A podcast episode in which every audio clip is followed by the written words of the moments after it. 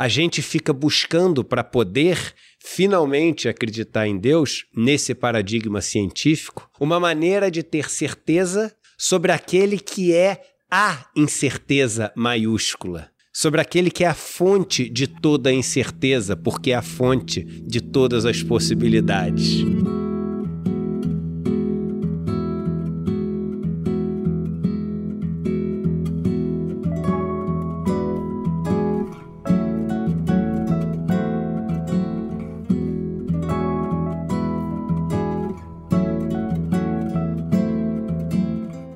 Algumas dúvidas universais só encontram lugar nas conversas promovidas pela espiritualidade. Temas como a morte, o perdão, a esperança, o equilíbrio, a justiça e o sofrimento estão presentes no nosso dia a dia. Aqui, vamos refletir e trocar ideias sobre esses assuntos, nos pautando pela paz e pela fé. Bem-vindos a Todos os Caminhos, o podcast da espiritualidade fluida. Vamos ouvir vozes de todas as manifestações religiosas do Brasil que, de um jeito ou de outro, fazem parte das nossas vidas, até mesmo daqueles que nem seguem uma religião. Então, vamos lá? Vamos percorrer todos os caminhos?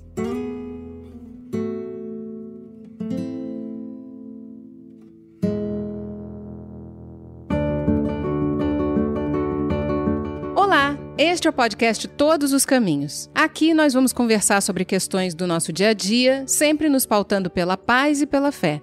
Eu sou Flávia Virgínia, cantora, compositora e oficiante religiosa do judaísmo. No nosso episódio de hoje, nós recebemos o engenheiro Eduardo Moreira, um ex-banqueiro que se tornou uma voz importante nas lutas sociais no Brasil. Ele é o autor de vários best-sellers, ganhador do Prêmio Vozes da Resistência, concedido pela Câmara dos Deputados, e criador do ICL, Instituto Conhecimento Liberta, cujo objetivo é democratizar o acesso a conteúdos essenciais ao desenvolvimento humano. Aqui comigo eu tenho Lama Padma Samten, sacerdote budista e ativista do meio ambiente. O tema do nosso episódio de hoje é a espiritualidade e a resposta certa. Esse tema nos foi sugerido pela leitura do livro Travessia do Eduardo Moreira, no qual ele fala sobre como somos criados dentro de um sistema que promete respostas para tudo que é importante na vida. Eduardo, sua vida já passou por mudanças bem radicais. De ex-banqueiro e apoiador entusiasmado do MST, Movimento dos Trabalhadores Rurais Sem Terra, e algo ainda mais inusitado na sua trajetória é a prática da doma de cavalos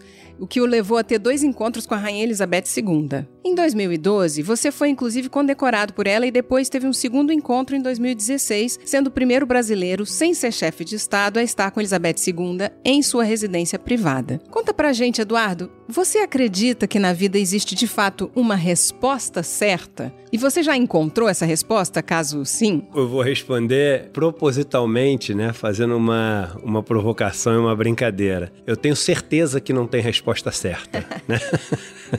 o livro, eu tô, enfim, terminei agora de escrever um livro, chama-se A Intenção Primeira. É meu primeiro livro puramente filosófico, né? E eu, e eu converso muito sobre isso. Não existe possibilidade de vida sem incerteza. Mais ainda, é absolutamente impossível existir a possibilidade de escolha se não houver incerteza. Mas a gente tem, a partir ali do, principalmente do século 15, 16 e depois mais tarde, né, com os pensadores iluministas, um ganho de importância não só da ciência, mas do método científico que nos trouxe coisas absolutamente maravilhosas, mas ao mesmo tempo nos ensinou que a gente só deveria aceitar e acreditar naquilo que pode ser comprovado. Né? A gente deveria só imaginar como sendo correto, ou verdadeiro, ou real aquilo que a gente pudesse provar. O problema é esse provar, porque o que a gente chama de provar é conseguir adequar aquilo à nossa matemática ou à nossa lógica, que no fundo nada mais é do que um sistema de códigos que a gente inventou, né? Um sistema de padrões que a gente inventou. E a gente chega num absurdo que é o de, por exemplo, hoje em dia, aceitar com naturalidade uma notícia que nos diz que foi encontrado um buraco negro que tem como massa 30 bilhões de vezes a massa do Sol. E isso pra gente é tudo bem. Você sabe o que é um buraco negro? O buraco negro é uma região do espaço, onde a massa é tão densa que para você ter essa condição de um buraco negro, você precisaria pegar o planeta Terra e comprimir ele até ele ficar do tamanho de uma bola de gude. Você consegue imaginar todas as montanhas, todos os oceanos, todas as praias, todos os edifícios, o planeta inteiro do tamanho de uma bola de gude? É impossível de imaginar, mas você aceita porque ele se encaixa no código que a gente definiu matemático. A gente acredita que o universo veio do Big Bang, ou seja, de uma singularidade. Uma singularidade é um ponto na sua definição e não um ponto que você desenha numa num papel, porque um ponto que você desenha num papel, se você for ampliando ele, ele já fica enorme. Um ponto, por definição, é uma coisa tão pequena que o quanto você ampliar, ele continua sendo simplesmente um ponto. Então a gente acredita que tudo que existe, as centenas de bilhões de galáxias, os trilhões e trilhões de planetas e estrelas que existem, tudo veio de um ponto. E isso está tudo bem porque isso se encaixa nas equações que a gente definiu. Agora, a gente, por exemplo, não pode acreditar em Deus, porque Deus não se encaixa em nenhuma dessas equações. Deus não se encaixa em nenhum desses padrões. A gente fica buscando para poder finalmente acreditar em Deus, nesse paradigma científico, uma maneira de ter certeza sobre aquele que é a incerteza maiúscula sobre aquele que é a fonte de toda a incerteza, porque é a fonte de todas as possibilidades. Antes de definir todos esses códigos e amarras, os povos ancestrais, eles tinham esse contato com o divino e escreviam seus mitos, suas lendas. E hoje a gente chega e fala: olha que infantilidade escrever esses mitos, essas lendas, porque a gente traz isso para o nosso paradigma que aquilo só tem valor se for algo que a gente consegue provar e encaixar no nosso sistema de códigos. Mas quem disse que uma lenda existe com essa função? Quem disse que uma lenda existe para ser o YouTube quando não existia YouTube e contar para a gente uma coisa exatamente como ela aconteceu e não provocar uma sensação que às vezes é muito mais real do que qualquer coisa que você vê ajudar a moldar uma cultura e um cultivo de pessoas, cuidados e tradições que às vezes uma equação é incapaz de fazer, mas não, isso não tem valor. Então a gente passa a viver num mundo hoje que te dá a falsa impressão de que existe um gabarito, de que existe alguém com uma folha que tem as respostas todas certas. Quando esse gabarito não existe e jamais vai existir. Mas na promessa desse gabarito, a gente ouve cada vez mais, e essa foi uma frase, né, tá na nossa bandeira, é do Auguste Comte, né, pai do positivismo, que é o seguinte, olha, vamos colocar cada vez mais ordem. Vamos ter medo da desordem. Vamos cada vez ter mais amarras. Vamos cada vez ter mais códigos, mais padrões, e essa ordem vai nos levar ao progresso. O problema é que quando você vive nesse paradigma do progresso, você vive num paradigma que te promete que amanhã vai ser melhor que hoje, porque essa é a definição de progresso como a gente entende.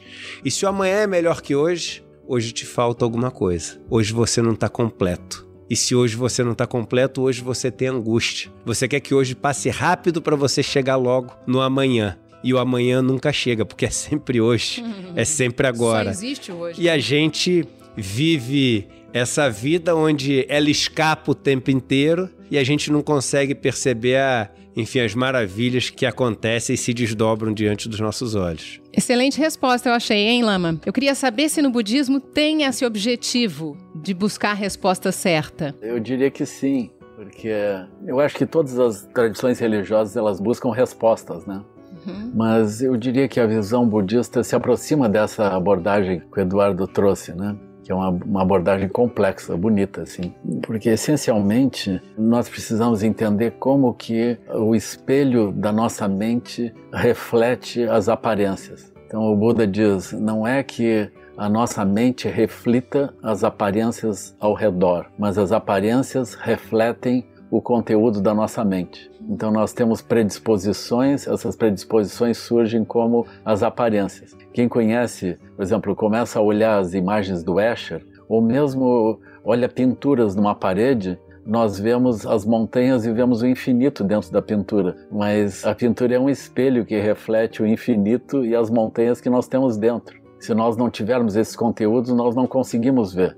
Isso surge dentro da ciência também. Né?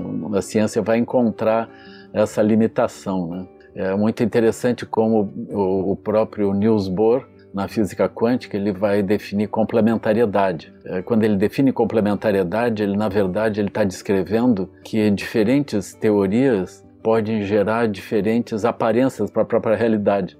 Ou seja, eu tenho conteúdos internos diferentes. Quando eu olho para a realidade, eu vejo ela de um modo diferente.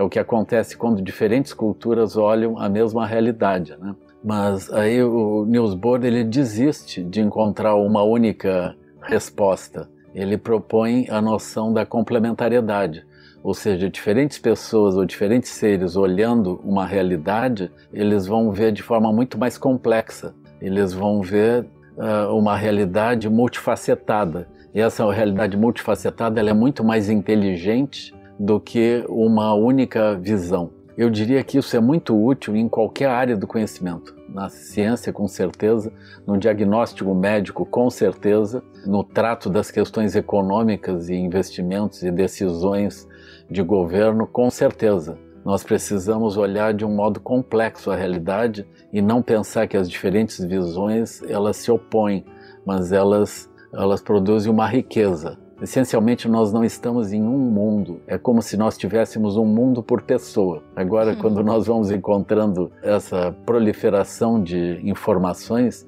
e mesmo o chat GBT, eh, nós vamos encontrando aparentemente respostas assim.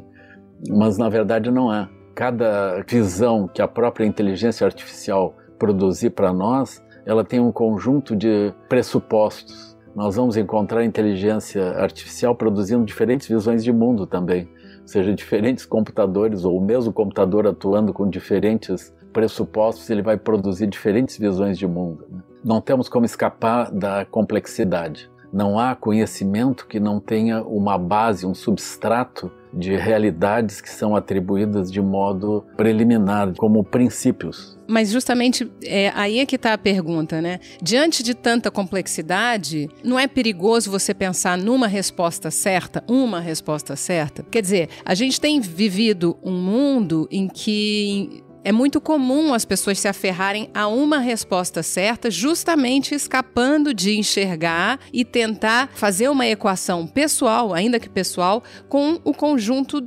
complexo que é a vida. Essa ideia de uma resposta certa não é isso que tem nos separado, inclusive, separa grupos, nos coloca em grupos que são contra outros grupos, porque eu tenho a resposta e se você não concorda comigo, você não tem. Quer dizer, não há um perigo em pensar nessa questão da resposta certa? Eu acho que é exatamente isso. O Niels Bohr trouxe essa contribuição que é extraordinária. Ele mais adiante se torna um pacifista também. Ele começa a viajar por vários lugares e falar sobre a importância de nós entendermos as pessoas dentro do contexto delas, né? que é a essência do pensamento complementar. Essa visão ela não é muito fácil de aceitar na ciência mesmo hoje, porque nós no cotidiano a gente tem uma tendência a acreditar numa única verdade. Né? Uhum. Nós temos uma tendência a pensar na, desde a base que se chama filosofia natural ou também mecanicismo. É como se tudo fosse completamente previsível de algum modo, né? Mas não é. Então o, o Niels Bohr ele mostra isso. Mas ele vai dizer assim: se nós eh, utilizarmos a base da filosofia natural e do mecanicismo, nós vamos ter muitas ambiguidades, nós vamos encontrar coisas que a gente não vai conseguir explicar né, que é o que a própria ciência se defrontou. Mas se nós entendermos a complementariedade, então nós podemos entender as perguntas que nós fazemos e dentro das perguntas que nós fazemos, nós temos uma limitação sobre as possibilidades de resposta. Isso foi muito esclarecido, muito bem trabalhado pelo Ludwig Wittgenstein, especialmente no Tratatus Lógico-Filosóficos, aonde ele expressa que nós pensamos dentro de matrizes dentro de possibilidades.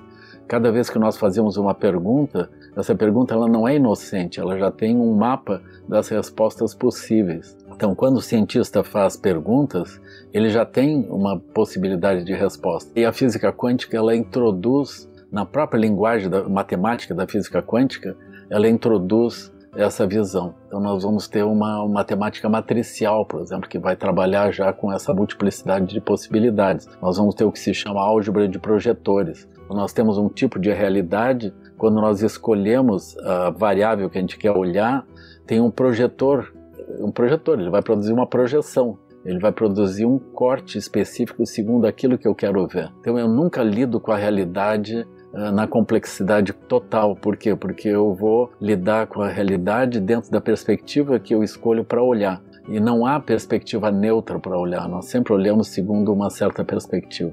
Essa abordagem toda ela dialoga perfeitamente com o budismo, porque se vocês olharem com cuidado, quando Wittgenstein diz que nós trabalhamos segundo um conjunto de possibilidades interno em nós, ele na verdade está contemplando a própria mente dele, ele está contemplando a mente das pessoas.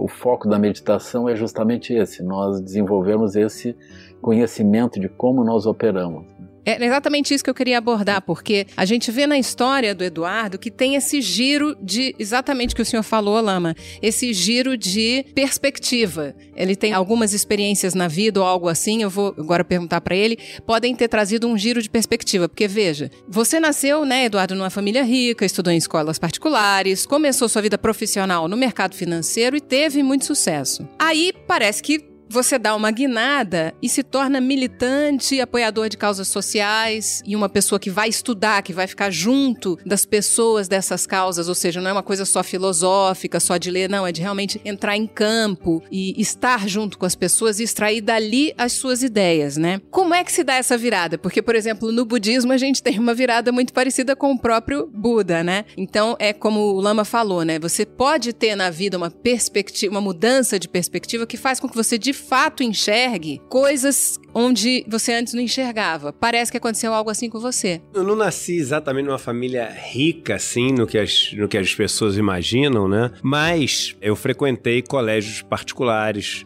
no Rio de Janeiro e fiz uma faculdade no Rio de Janeiro, que é a faculdade, essa sim, talvez a mais elitista do Rio de Janeiro. Por acaso é uma faculdade católica, né? A PUC, né? É engraçado hoje em dia a gente ter uma faculdade que é mais elitista sendo uma coisa católica, ou seja, alicerçada em princípios cristãos, né? É estranho, né? Não é certo nem errado, para mim às vezes é, é estranho. E entrei no mercado financeiro que é o coração pulsante de todo esse pensamento que acaba desaguando e resultando nessa realidade que a gente vive, que é uma realidade de extrema concentração de poder, extrema concentração de riqueza, de tentativa de controle da vida da maioria, para que a vida dessas pessoas todas sirvam para a vida de pouquíssimas pessoas que conseguem se perpetuar no poder através de diversos mecanismos que são herdados, né, de pai para filho, de mãe para filha. E aí várias coisas foram acontecendo na minha vida. As pessoas elas esperam uma resposta quando eu converso sobre isso. Ah, mas você caiu do cavalo, teve a estrada de Damasco, né? Teve ali a saída dos portões. Teve um monte de coisas, teve um monte de pequenas coisas. Então, por exemplo, quando eu era da faculdade, faculdade de engenharia civil, meu pai, é, ele quebrou com a empresa dele e começou a ter dificuldade porque um cliente grande dele quebrou e não conseguiu pagar ele. E ele não recebeu aquele negócio, ficou numa situação super difícil ali. Não chegou a quebrar a empresa, mas na prática ficou pegando empréstimo em banco, empréstimo em banco, e eu tive que pagar minha faculdade. E aí, o que, que eu fiz? Eu falei, pô, tem que pegar um crédito educativo, pegar um empréstimo na, aqui na faculdade, e o resto eu tenho que pagar fazendo alguma coisa. E aí peguei um, uma bolsa de iniciação científica na PUC, junto com um serviço social, era a única que tinha, né? Então nem escolhi, foi a que surgiu para trabalhar dentro das favelas no Rio de Janeiro, um projeto chamado Lixo a Favela e a Cidade. Para você, na engenharia civil, junto com o serviço social, junto com a Companhia de Limpeza Urbana do Rio, junto com a GeoRio, que é a fundação que estuda essa questão toda geológica da história, para você conter aqueles lixões que tem nas regiões íngremes ali no Rio de Janeiro, onde ficam essas comunidades que na chuva deslizam e matam um monte de gente. Aí, de repente, dois anos saindo do muro, né? Indo como Aí sim, igual a história do Siddhartha, indo morar lá. Aquilo é uma semente. Mas não foi aquilo que me mudou. Aquilo ali é uma semente. Né? E num outro momento da minha vida, eu compro um sítio em São Paulo E aí, quando eu compro um sítio em São Paulo para poder me divertir, compro um cavalo. Comprei pela internet um cavalo que dizia que era manso. Montei no. Era uma égua, né? Loção o nome dela. Putz, eu tomei um tombo enorme, que ela não era nada mansa, era super agitada e quase perdi os movimentos do corpo. Aí isso me fez estudar a doma não violenta, né? E aí eu fui visitar o americano que ensinava isso. Voltei para o Brasil, comecei a dar palestra, conheci o interior do país que eu não conhecia. Comecei a ver a realidade brasileira de outro jeito, é outra semente. Aí é uma queda de um cavalo, né? Aí tem pessoas que eu encontrei ao longo da vida que me abriram para um universo que eu não tinha antes. O movimento, o MST, o Movimento dos Trabalhadores Sem Terra. Eu tinha um preconceito gigantesco quando eu conheci a realidade deles, eu vi que era outra, é absolutamente e eu até diria diametralmente oposta àquilo que eu imaginava. Eu imaginava um bando de de marginal que queria tocar fogo em tudo, etc. E eu conheci as pessoas mais incríveis, cuidadosas, amorosas e com sentimento de coletividade da minha vida. Então isso foi um outro choque. E eu acho que a vida da gente é uma, é uma sequência. É, a definição, a gente está falando aqui de aprendizado, né? A definição de Shuttleworth de aprendizado é o seguinte: uma mudança relativamente permanente de hábito causada pela experiência. Antigamente não tinha a palavra relativamente permanente, né? E aí eles botaram depois porque nada é permanente. Então você muda os seus hábitos, né? Você muda a sua maneira de agir durante vários anos por conta de uma coisa. Aquilo foi um aprendizado, uhum. né? Mas eu acho que eu tô na, numa fase eu quero entrar numa fase hoje de desconstrução ao invés de construção, sabe? Porque esse mundo que a gente vive, ele te chama para construir o tempo inteiro, entendeu? Não constrói, faz, aprende, descobre. Quantos livros você está lendo? Eu já vi propagandas na internet que assim, leia no método que a gente lê para você e resume, leia 250 livros por ano com os maiores resumos. Aí, aí a gente fica com essa impressão, né? Uhum que se eu ler 250 livros, se eu fizer todos os cursos que estão me sendo oferecidos, se eu trabalhar de tal até hora, se eu for em todas as palestras, se eu for nas conferências, ma, e aí? Mas pra quê, né? E aí não, e aí vai acontecer o quê? Exato. E aí me responde, e não tem essa resposta do que vai acontecer o quê? Porque assim, na melhor ou talvez na pior das hipóteses, você simplesmente vai se tornar um cara muito rico e muito poderoso. Não sei nem se é na melhor ou na pior, mas isso é até muito improvável, porque com 99% das pessoas, sequer isso vai acontecer, né? E às vezes, quando esse conhecimento, quando essa busca por esse, enfim, suposto conhecimento ela é muito para fora, ou seja, os 250 livros que você vai ler, todas as conferências que você vai fazer, você acaba, ao invés de, de, de se compreendendo, né, de se descobrindo tal do autoconhecimento, você vai se afastando da sua natureza. Você vai se compreendendo cada vez menos. Então, o meu esforço de vida hoje é tentar desconstruir muitas dessas coisas que eu coloquei como carcaça, como camadas, e tentar encontrar esse centro, né? Eu até diria o seguinte: encontrar esse centro já é uma coisa perigosa, né? Porque é o centro que busca, né? Então, é, quando a gente fala encontrar esse centro, você já se afastou. Mas é uma né? substituição do modelo, né? Porque você está dizendo que você tem um modelo externo que a gente está muito bombardeado, porque como a gente está muito ligado a muitos mecanismos externos hoje em dia simultaneamente, né? Então a gente vem, existe um modelo externo de como a gente deveria ser. Então a nossa produtividade, aí para isso você tem 500 mil apps de produtividade, deveria ser XYZ. Os livros que a gente deveria ler, os cursos que a gente deveria fazer, o corpo que a gente deveria ter e, portanto, isso, também todas as, as, as aulas de diversos Isso. tipos de. E você está dizendo que é largar essa a ideia de ter que ser alimentado tá. pelo modelo externo é para tentar encontrar, Isso encontrar é o modelo interno. dizer também. Porque se você resolve falar assim, eu vou abandonar essa ordem e eu agora vou viver na desordem. Também você continua vivendo numa ordem que você está dando outro nome. É você não ser mais escravo uhum. dessa ordem. Você vai continuar vivendo no mundo capitalista. Você vai continuar atiçado o tempo inteiro e vai ver um, um carro bonito ali, vai dar vontade de comprar uhum. o carro. Você vai continuar vendo essas propagandas todas e esses modelos de beleza, e você de repente vai se olhar no espelho e vai se achar gordinho. Mas é você conseguir adentrar ao invés de, enfim, fugir cada vez mais desse centro para viver nessa, vamos chamar aqui com todo cuidado de realidade, e tá tudo bem.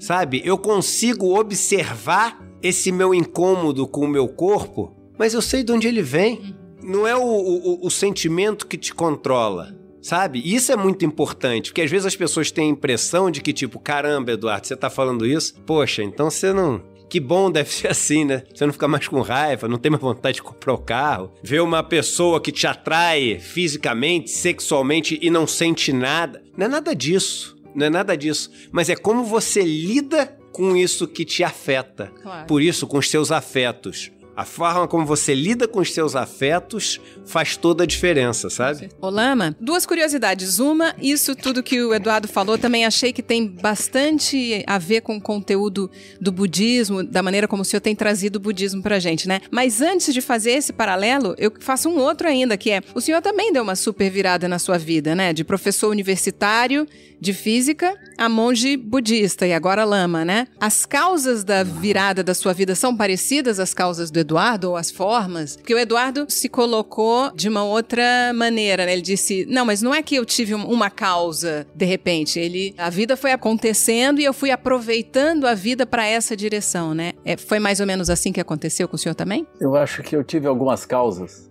É. Eu refleti sobre esses pontos assim, sabe? Eu era jovem, no ano de 1971, 72, né? Então, em 72, por uma razão assim fortuita, eu tive na Suécia num curso de verão. Eu terminei viajando três meses pela Europa, né? Mas foi justamente no período em que houve a primeira Conferência Mundial do Meio Ambiente. Foi justamente em Estocolmo. Eu não fui para isso, mas eu fui alcançado pelo ambiente todo. E, eh, então eu fiquei admirado. Eu não conhecia a questão ambiental, né?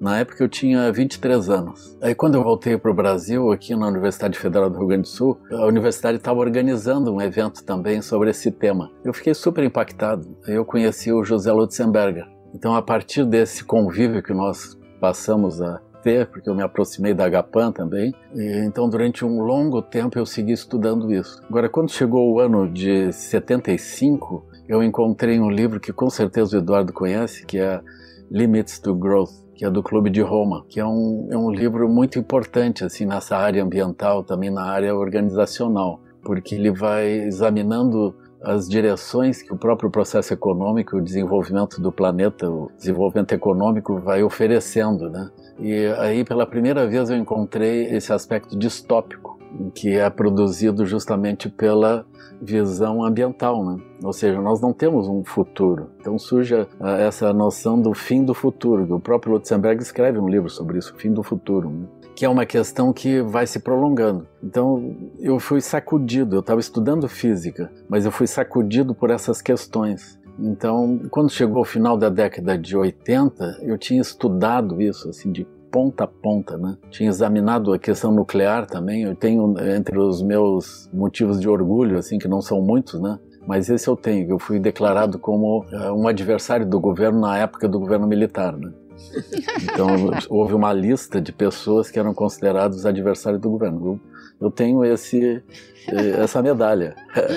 Então eu fui uma das pessoas que se opôs. Eu fui um dos primeiros a se opor ao programa nuclear no Brasil por razões ambientais, assim. Né? Aí quando chegou o final da década de 80, de 70, eu estava um pouco incomodado, sabe? Porque eu não via nenhuma alteração né, nos rumos das coisas e eh, eu já tinha visto que as tecnologias alternativas e o desenvolvimento verde era uma coisa perfeitamente possível. Então eu pedi uma licença da universidade. Aí eu saí por dois anos e meio sem salário, né? Para testar essas coisas. Então eu, eu já tinha um sítio que eu tinha comprado bem no início, ali no, eh, no início da década de 70. Eu já tinha treinado muitas coisas. Eu cuidava das abelhas, eu sabia plantar. Nós já tínhamos um pequeno trator. Então a gente começou assim em grupo a viver esse sonho de uma organização, de um grupo mesmo que ia testar como viver uh, de um modo equilibrado. Né? Então eu fiquei dois anos e meio nessa experiência. E nesse período tive uma, uma espécie de vida monástica, assim, né? Porque eu mergulhei na prática de yoga também, como o Eduardo fez. Então, nas madrugadas, nos dias frios, nos dias quentes, aí eu praticava constantemente e estudava. E os temas que eu estudava diziam respeito justamente ao budismo. Então, eu encontrei na área do budismo aquilo que a gente poderia dizer que é uh, o que dialoga bem com os temas do conhecimento da física quântica. Então eu deliciado, não fazia outra coisa, assim, eu tinha tempo eu me dedicava a traduzir esses textos e a contemplar. E até hoje eu sigo estudando esses textos que é essencialmente o Sutra Surangama. Né? No ano passado, nós completamos o, o, texto todo a partir de uma tradução feita do chinês diretamente. Naquela época eu não tinha isso. E agora nós estamos publicando em língua portuguesa. Eu acho que isso é uma coisa importante, através da editora do nosso grupo budista. Né? Então, esse tempo, as coisas levam tempo para acontecer, né? Então, isso se tornou o centro da minha vida. Essa foi minha transição. Então, eu encontrei um limite do que poderia ser feito dentro da sociedade, eu vi a sociedade com uma questão distópica, que só aumentou. Hoje a questão distópica está completamente clara. E essa questão distópica ela não é resolvida pela tecnologia, ela é resolvida por uma mudança de consciência. Então nós vamos precisar olhar especialmente como que nós podemos ser felizes equilibrados sem uma explosão de consumo porque se nós seguirmos simplesmente minerando o planeta inteiro, nós vamos ter muitos problemas, com certeza. Né? A vitalidade dos rios e dos mares, ela se reduziu muito e a mudança climática é evidente. Então as questões distópicas, elas estão muito claras e elas já acarretam questões psicológicas na juventude e uma crescente violência e drogadição. Isso é super visível, assim. Né? Então eu fiz essa transição. Hoje eu estou nesse mundo completamente, já há muitos anos. Né? Mas é possível realmente fazer essa mudança? Ou eu sempre tenho essa dúvida. É possível a gente fazer essa mudança de visão, a gente exercer um, um, poder de mudança na visão das pessoas mesmo? Ou é normal que a civilização humana passe por esses altos e baixos e aí ela se destrói mesmo e aí ela desce tudo, cai tudo que dá para cair, depois ela sobe? O que não quer dizer que nós que estamos aqui vendo isso e que acreditamos nisso não vamos fazer nada, porque o, ah, mas ela vai cair mesmo. São duas coisas distintas, né? O que, que, você acha, Eduardo? Eu tô numa fase meio descrente com o ser humano, né? Outro dia eu, eu me fiz uma, uma pergunta que eu falei o seguinte, caramba, você pegar qualquer espécie, né, de, qualquer manifestação de vida, qualquer uma, né, as bactérias, os fungos, as plantas, todos os animais, excluindo os humanos, né, todo mundo de alguma forma contribui, né, para que o planeta, essa estrutura complexa, viva, que é o planeta, que ela pulse cada vez mais vida. Todos, todas as espécies de vida dão uma contribuição para isso. E eu tentei me perguntar, falei o seguinte, poxa, o que que a, a nossa espécie trouxe de contribuição para o planeta? Uma, assim, para o planeta, não para nossa espécie, né, mas para o planeta. E eu não consegui achar, sabe? Eu não consegui achar nada que o, o planeta ter ficado melhor por conta da gente, sabe? E qualquer coisa, sei lá, ah, porque a gente faz cocô e onde a gente faz cocô nasce planta. Qualquer coisa, não, não tem.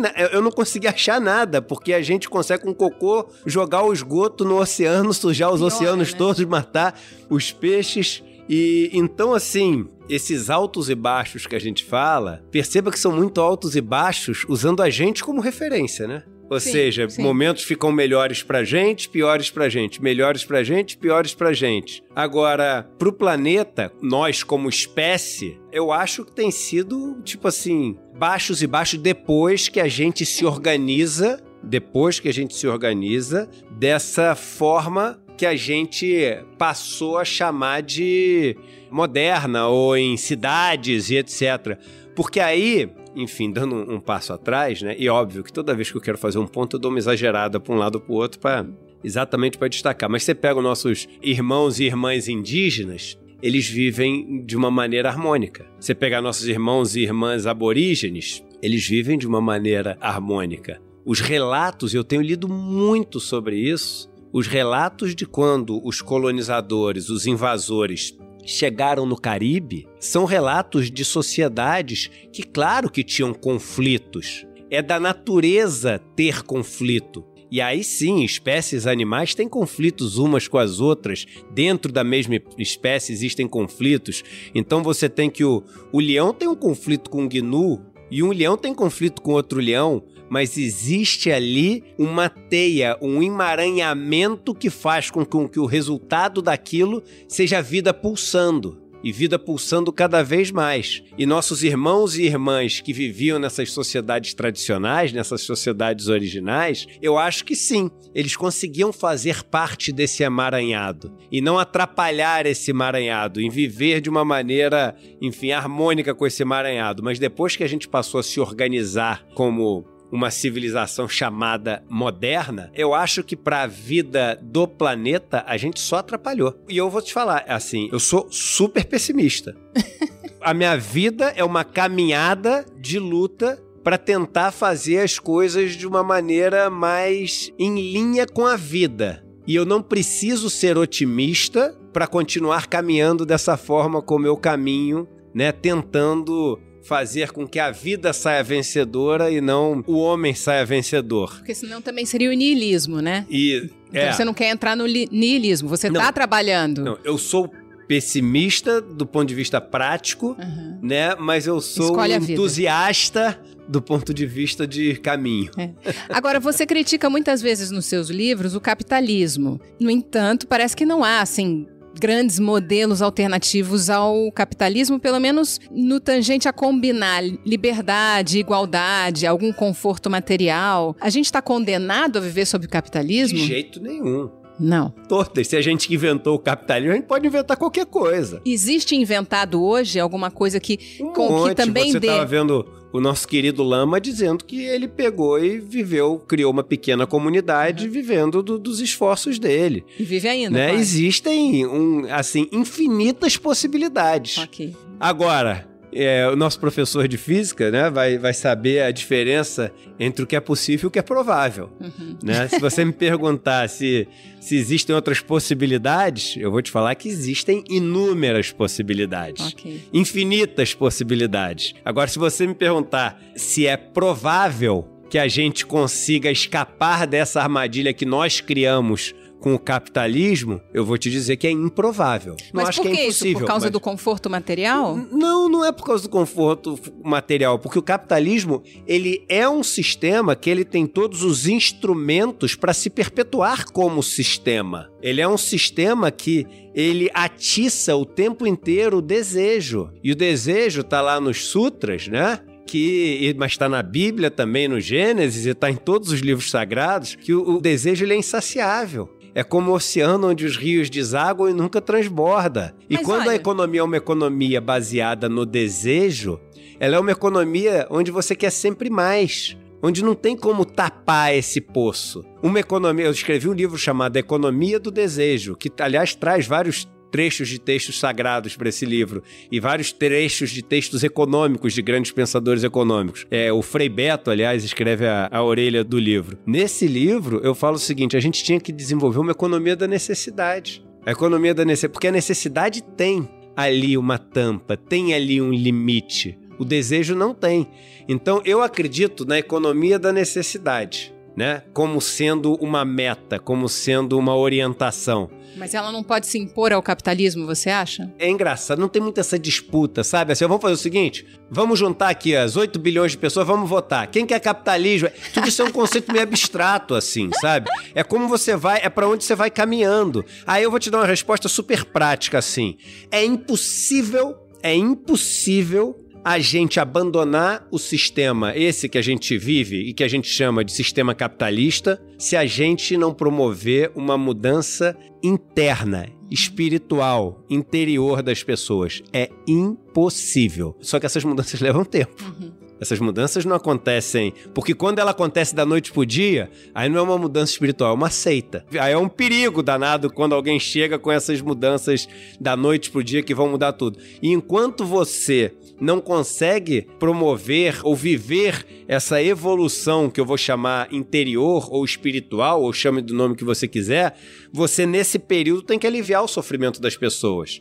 Então, dentro desse modelo que a gente vive, é, são necessárias políticas que aliviem a dor, que aliviem o sofrimento, que aliviem as pessoas que vivem numa condição de vulnerabilidade, em condições indignas, e a palavra dignidade vem do latim, quer dizer merecimento, que elas não merecem. Ninguém merece viver na condição que metade do mundo vive hoje em dia.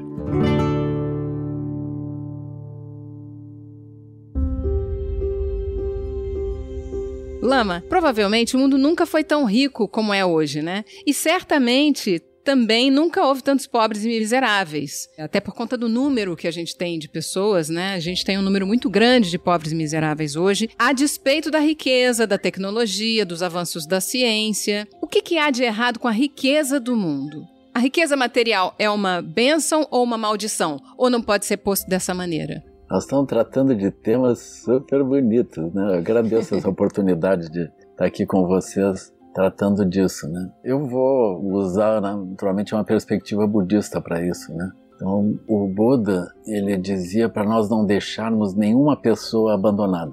Então, esse era o modelo social dele. Ou seja, a gente precisaria cuidar de todos, ninguém abandonado.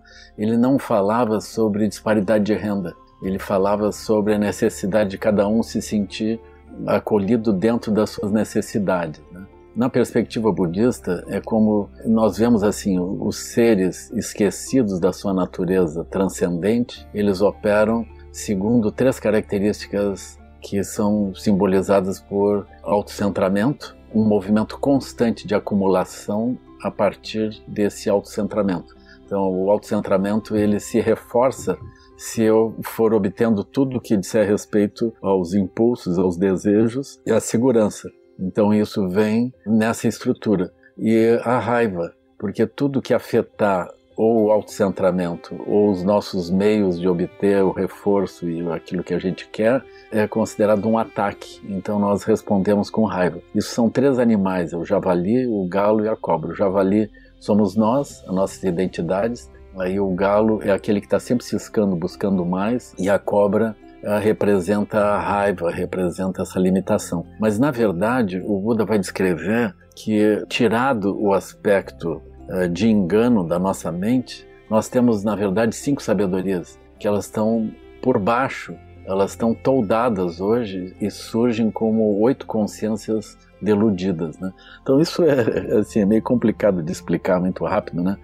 Mas o Buda ele é completamente positivo na visão budista, todas as coisas que nós estamos sofrendo, elas são construídas, mas a nossa base livre, ela não é afetada pela destruição das artificialidades nossas, que incluem as nossas identidades, não é afetada pelo fato que as nossas identidades, elas podem entrar em colapso e nós podemos morrer mesmo. Então o budismo ele vai trabalhar essa dimensão, que é uma dimensão mágica que subjaz a a aparente falta de sentido das realidades que a gente se coloca. Né? É mais ou menos pensado assim: se eu estou jogando um jogo de tabuleiro, eu quero ganhar. Então isso é o mundo. Eu estou jogando um jogo de tabuleiro. E aí eu olho todas as peças e todos os seres dentro do tabuleiro rainhas, reis, bispo, cavalo, peão, etc. Eu olho com esse olhar do ganhar o jogo. E eu não percebo o aspecto artificial do jogo. Mas em verdade, a mente livre, luminosa, é que constrói e sustenta o jogo. Então essa mente livre e luminosa ela está além do jogo. Se o jogo entrar em colapso, é, essa mente livre e luminosa ela constrói outros jogos. Ela está livre. Então a questão toda é nós localizarmos essa mente e vermos ela operando. Então é, esse é o objetivo da meditação. Na meditação nós vamos reconhecer isso. Então a gente tem chamata que é a meditação em silêncio e aí tem a sabedoria que brota dentro desse silêncio. Então nós vamos buscando isso. Né? Mas resumindo, eu diria assim: eh, nós podemos estabelecer um controle social do capitalismo, ou seja, da ganância. Os seres eles estão dentro de uma perspectiva aflitiva. A gente não pode imaginar que todos os seres vão gerar visões muito amplas, mas nós socialmente podemos, pela própria aspiração de sobrevivência, nós podemos entender perfeitamente o que, que nós deveríamos fazer. Então, nós podemos gerar políticas sociais, nós podemos gerar metas e equilíbrio desse sistema capitalista. Eu acho, é? eu quero ser otimista, eu quero acreditar que as metas que hoje o próprio desenvolvimento chinês busca alcançar com referenciais ecológicos, ambientais e buscando uma economia verde, isso tem alguma coisa a contribuir para os tempos futuros. Por outro lado, eu vejo um tipo de capitalismo como o capitalismo liberal. A palavra liberal não é propriamente liberdade, é liberdade de fazer o que quiser. É liberdade no sentido de controle social. Ou seja, se aquilo afetar o ambiente, afetar as pessoas, não tem importância, porque o melhor caminho para o desenvolvimento é justamente nós deixarmos tudo solto. Então, hoje, entendendo ou não entendendo, nós estamos vendo que a, a sociedade capitalista que está com maior êxito dentro de um processo contínuo que vem de 1949, 1950 até agora e que tirou uh, milhões, centenas de milhões de pessoas de uma pobreza incrível, é uma sociedade capitalista controlada por um sistema de contrapeso social. Então eu acredito que nós tínhamos que olhar com muito cuidado e ver o que que isso pode trazer para nós. Gente não deveria dizer, bom, isso está perfeito, não é isso, mas certamente tem uma experiência diferente dentro disso. Eu não vejo, por exemplo, na democracia liberal ou no capitalismo numa perspectiva liberal, essa possibilidade. O que nós vemos sempre é os governos sendo pressionados para permitir passar boiada. Vão abrir a porteira e deixar passar boiada. Ou seja, vão abandonar ah, as leis ambientais, as leis de proteção social e tudo que tiver uma visão mais ampla e vamos deixar as coisas desregulamentadas. E nós vamos encontrando então uma destruição sem fim. Se vocês olharem, a gente precisa olhar fora da lógica de adversário. Nós estamos dominados pela lógica de adversário, mas a gente precisa olhar o que está acontecendo de fato dentro dessas perspectivas de desenvolvimento como a China está marcando. Né? Quanto melhor a gente fizer isso, melhor, porque nós estamos num tempo em que os paradigmas estão efetivamente trocando, e eles não estão trocando no ano que vem, eles estão trocando hoje. Cada semana, cada dia, nós temos novidades nesse âmbito. Né? Então nós estamos em meio a essa mudança profunda de paradigmas. E eu acredito, eu, eu tento colocar uma dimensão uh, otimista, assim, uma possibilidade. Eu guardo, no mínimo, a dúvida se seria possível efetivamente nós construirmos uma sociedade equilibrada, justa, socialmente justa e preservando a liberdade de iniciativa das pessoas, o brilho natural das pessoas produzirem as suas soluções, que é o que parece que o capitalismo trouxe. Né? Eduardo, o Lama trouxe um negócio muito interessante que eu acho que é uma grande mudança de paradigma mesmo, porque nós no Ocidente vivemos uma ideia de. Estamos muito tomados por tudo que é ocidental, pela forma ocidental de ser de ver e de viver, e o capitalismo liberal justamente faz parte desse modelo todo ocidental. Mas ele o que está dizendo é que ali onde as pessoas ou os grupos que a gente deveria temer durante muito tempo foram tidos como grupos temerosos, como é o caso da China, é, está surgindo um paradigma novo que pode dar uma resposta para as crises que o próprio capitalismo liberal vem trazendo, né? E eu achei muito interessante ele, ele apresentar isso dessa maneira. Você tem conhecimento desses movimentos da China? Acredito que sim. Você acha que tem ali modelos que serviriam especificamente para o Brasil? Há coisas ali que nós aqui no Brasil poderíamos utilizar sem grandes dificuldades? Eu acho que sim. Até curioso você estar tá me falando isso. Eu dei uma entrevista na semana passada e que foi ao ar agora, há pouco tempo, poucos dias atrás, para um programa na TV de canal aberta. E aí defendi que o sistema financeiro deveria ser público, né? Porque você tem hoje, por exemplo, no Brasil, 5 trilhões, trilhões, não é bilhões, trilhões de reais das pessoas depositadas nos bancos e os bancos decidem para quem vão emprestar. E os bancos emprestam para os amigos deles. Uhum. E quando é para, enfim, para o povo, empresta numa taxa que é a mais alta do mundo no Brasil. A China tem um sistema público, né, e financeiro. Os bancos são públicos. Então, é toda a poupança da população, os bancos podem canalizar, né, para setores que são importantes e que devolvem para toda a população algum tipo de benefício. E aí, quando eu comecei a explicar isso, na minha resposta, falou assim: ah, então você prefere a ditadura chinesa? Exatamente. Mas lá é uma ditadura. Então, é, é engraçado. Eu falei, pô, mas vem cá, você falou que o modelo não funciona. Eu comecei a te falar uma coisa que funciona. Ah, mas lá é uma ditadura. Lá, por exemplo, você seria controlado. Aí eu, eu, como o programa era um programa de provocação, assim, né? Eu falei, tá bom, você acha que aqui ninguém é controlado no Brasil? Estamos totalmente livres. No Brasil, aqui, todo mundo é livre. Você vai lá em Sapopemba, conversa com. Vai lá no Rio de Janeiro, é, Rio das Pedras. Pergunta como é que é a vida dele se é livre. Uhum. Se ele pode chegar e sair de casa a hora que ele quiser. Pergunta se ele pode comprar o gás de quem ele quiser. Pergunta se ele pode comprar a net de quem ele quiser. Pergunta se o, o filho da Dona Maria lá, o pai a gente não sabe, porque não sabe qual é o nome do pai. Pergunta se o filho dela pode ter a profissão que ele quiser, fazer a faculdade que ele quiser. Se ele tem, ah, leva jeito pra música. vai terminar entregando pizza, pedalando uma bicicleta. Então essa noção de que a gente vive numa super democracia e que a China é uma super ditadura, isso também é, enfim, é simplesmente uma coisa que a gente acha. E eu te faço uma pergunta: quem será que tem mais liberdade? Né? Um chinês hoje em dia que saiu da pobreza, né? Que tem ali uma casa digna para morar que o filho dele vai poder cursar uma faculdade. E eu não tô. Olha só, não, não, eu não quero cair me interrompi no meio para falar. Eu não tô falando que a China tem um modelo ideal, não. Uhum. Eu só tô falando que a gente critica a China como se a gente vivesse numa democracia que oferece oportunidade para todos, onde todo mundo pode se manifestar livremente. O Lama, né, na época que era professor, disse que estava na lista da ditadura. Eu estava na lista do Paulo Guedes também. O Paulo Guedes tinha uma lista no Ministério da Economia que vazou dizendo os 50 detratores da República. Eu era o número 5. Só da Google. Detratores Parabéns da República. Aí. É, mas eu era o número 5.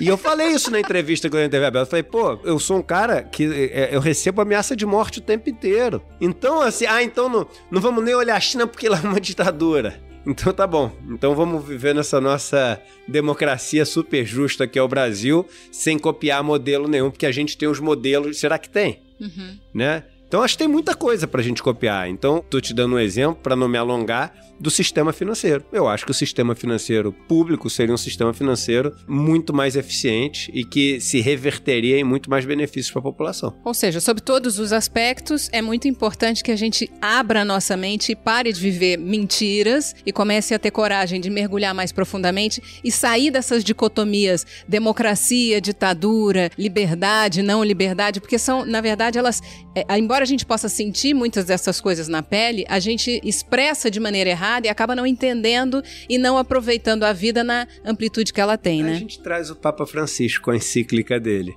a economia do cuidado, que acho que é um pouco do que você falou do budismo. Eu acho que é uma maneira tão simples e tão boa de resumir a economia do cuidado, sabe? Entendi. Na é, economia todos... do cuidado, tudo isso encontra um lugar. Tá certo.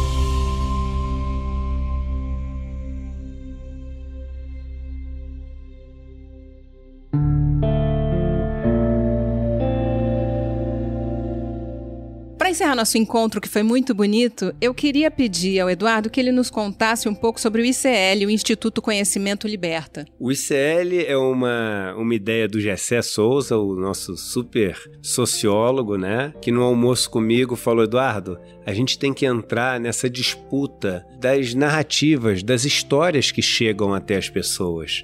A gente não opina sobre fatos, a gente opina sobre histórias. A gente vai sendo informado, ou seja, formado por dentro desde pequeno, com as histórias que a gente ouve na escola, dos nossos pais, nos empregos que a gente tem, as que chegam pela televisão né? As que chegam pelo rádio, pelo jornal. E são histórias que, primeiro, são pontos de vistas que vêm de pessoas que têm interesses e realidades, né? E no Brasil, de pessoas que são muito parecidas, de pessoas que vêm do mesmo grupo.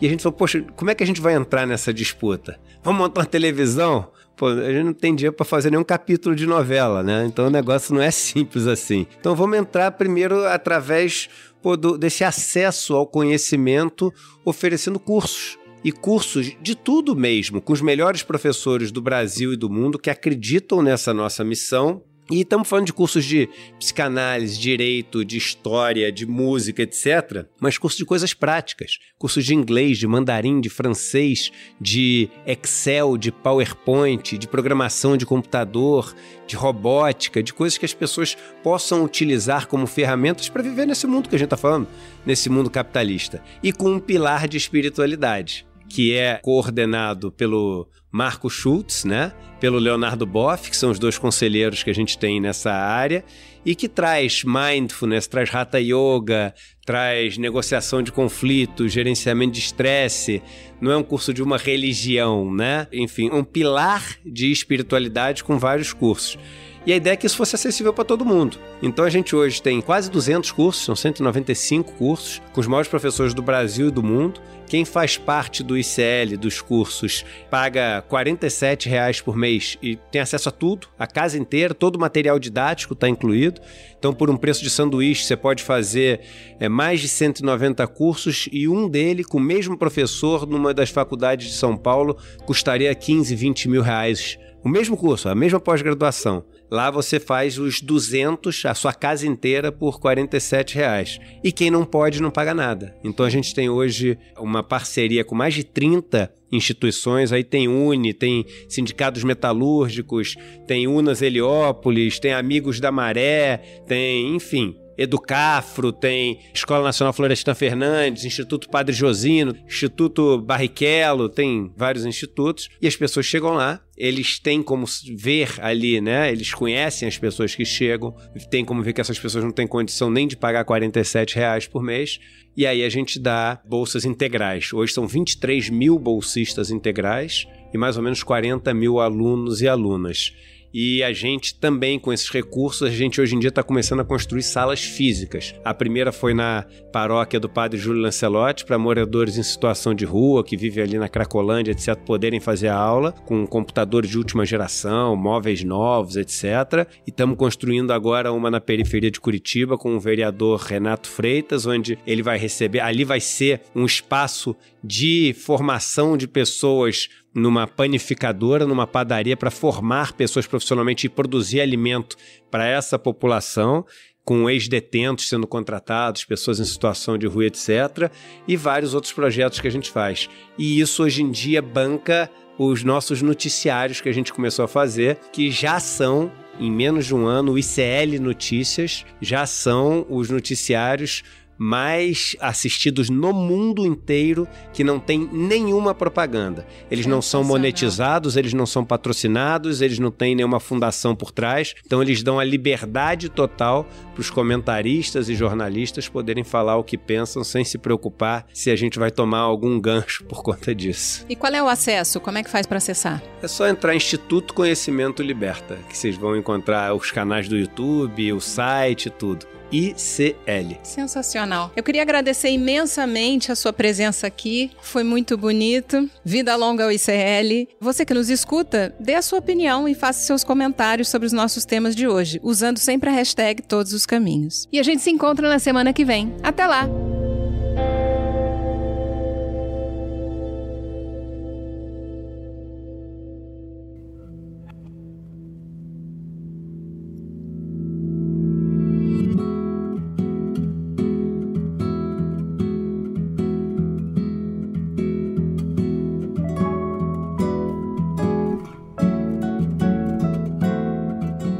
Caminhamos muito hoje, hein? Paramos por aqui. E no próximo sábado tem episódio novo, disponível no Globoplay e em todas as plataformas de áudio. Até lá, você pode ouvir nossas pílulas diárias de sabedoria, publicadas de segunda a sexta, sempre pela manhã. E não se esqueça de ativar a notificação na sua plataforma de áudio preferida para não perder nenhum episódio. Para saber mais sobre os convidados deste episódio e onde encontrá-los, clique nos links na descrição do podcast. Todos os Caminhos, o podcast da espiritualidade fluida.